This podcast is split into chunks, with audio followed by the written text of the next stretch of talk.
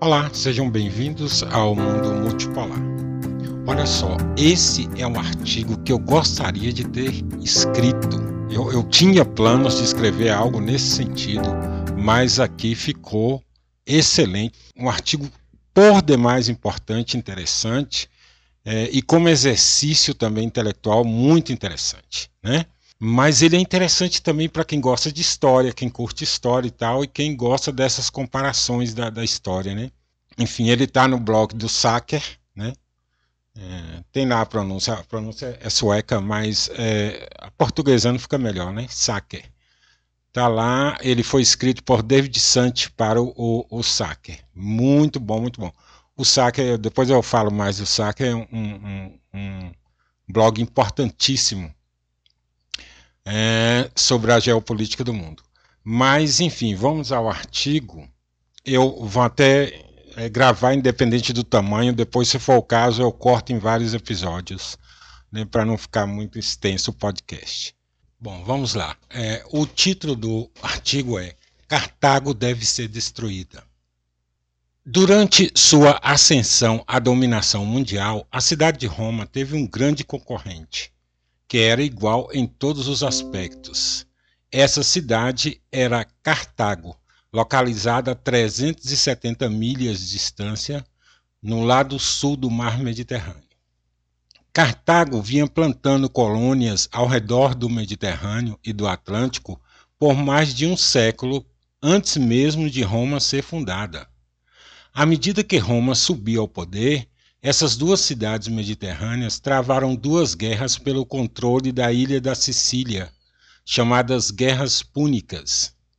Apesar de uma atuação admirável de Aníbal, que conseguiu invadir a Itália duas vezes e infligir uma terrível derrota aos romanos em Canas, Cartago ainda acabou perdendo as duas guerras. No final da Segunda Guerra Púnica, em 2000 em, perdão, em 201 a.C., Cartago foi conquistada por Roma e colocada sobre um status administrativo especial, que a impedia de enviar uma marinha ou militares ultramarinos sem a permissão do Senado romano. Cartago foi um dos três únicos poderes que conseguiram ameaçar Roma diretamente durante os dias da República sendo os outros os gauleses, que saquearam Roma em 390 a.C., e os gregos macedônios, que foram derrotados em 197 a.C. A atitude e o comportamento romano em relação a Cartago eram muito semelhantes à atitude anglo-americana em relação à Rússia hoje.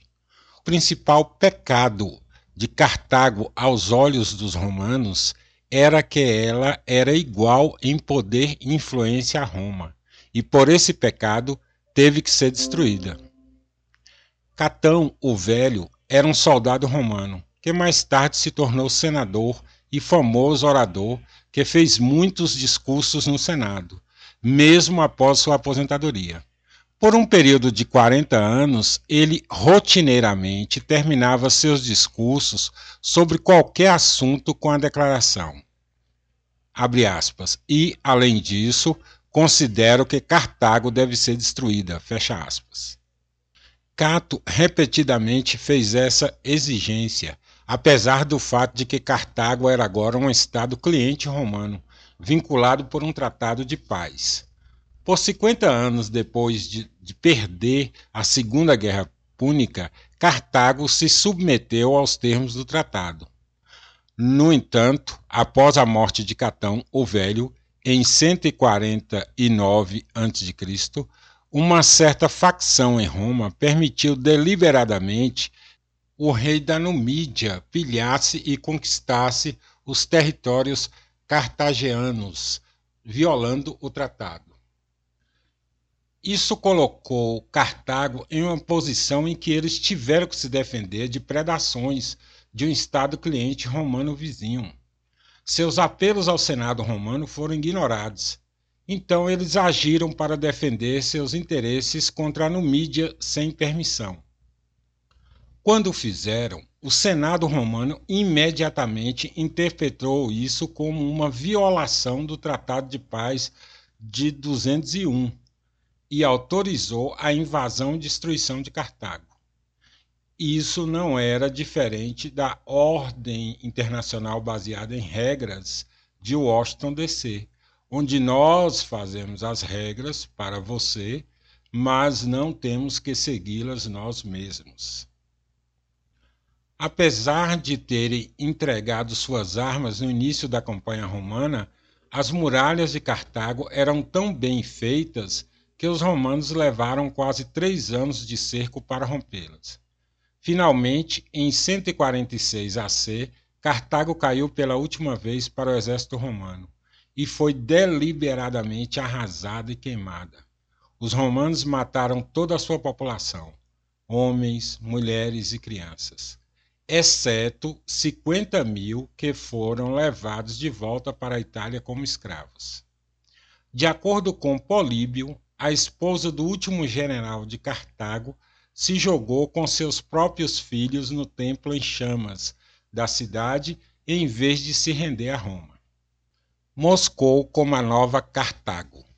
A dissolução da União Soviética em 1991 não foi o resultado de uma guerra perdida. Foi causado pelas políticas fracassadas de uma economia centralizada, exacerbada pela manipulação americana dos mercados de petróleo e uma dispendiosa guerra de guerrilha apoiada pelos americanos no Afeganistão. E eu acrescento a incompetência da liderança soviética. Os Estados Unidos avançaram com consultores econômicos de terapia de choque e aproveitaram a oportunidade para reestruturar uma Rússia confusa e crédula, inclusive redigindo uma nova constituição. Para a Rússia, o colapso da União Soviética teve muitas semelhanças com a perda de Cartago na Segunda Guerra Púnica. Apesar de fazer as pazes com seu antigo adversário e honrar seus tratados, a Rússia descobriu que nunca poderia ser aceita como amiga em igualdade de condições pela ordem mundial ocidental. E, e, isso foi pela mesma razão que Cartago nunca poderia ser tolerada por Roma. A Rússia foi e é, em todos os aspectos, igual ao Império Anglo-Americano.